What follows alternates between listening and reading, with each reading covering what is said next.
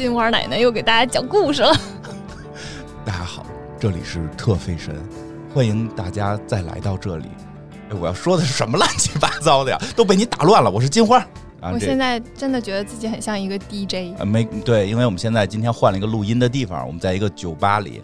虽然大家可能听不到外面的音乐，但是伊莎现在已经开始跳起来了，而且她在站着录，还拿着一杯酒。那还好，不过中国其实以前也出过一个刘德华烤鸭嘛。嗯。当然刘德华没告人家，当然就是可能经纪公司还是去纠纷了。后来人家那个老人家拿出来了，人家比刘德华出的出生的还早，人家从一直身份证都叫刘德华。后来人家店主出来了，说我真叫哭泣，我真姓哭泣，我户口本就这么写的，我们家祖上就姓这个。反正后来两边就打了一阵官司，相当于谭牙血灌告谭木匠，对吧？这个而且刘德华本名也不叫刘德华。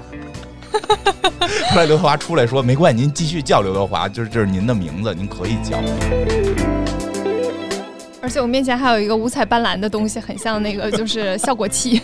对，这个刚才老袁走的时候还问他了，这个效果器能不能摁？他说他没设，我准备让他下回设了，然后咱们也可以摁，就是说着说着话就滋滋滋，然后那哗这种。那种得得是那种，这个是。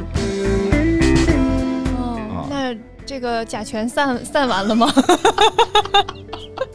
好问题，好问题，对对对，这个他们厂生产的这个专门是给播客用的，比较简便，因为之之前那个使起来太复杂，所以也没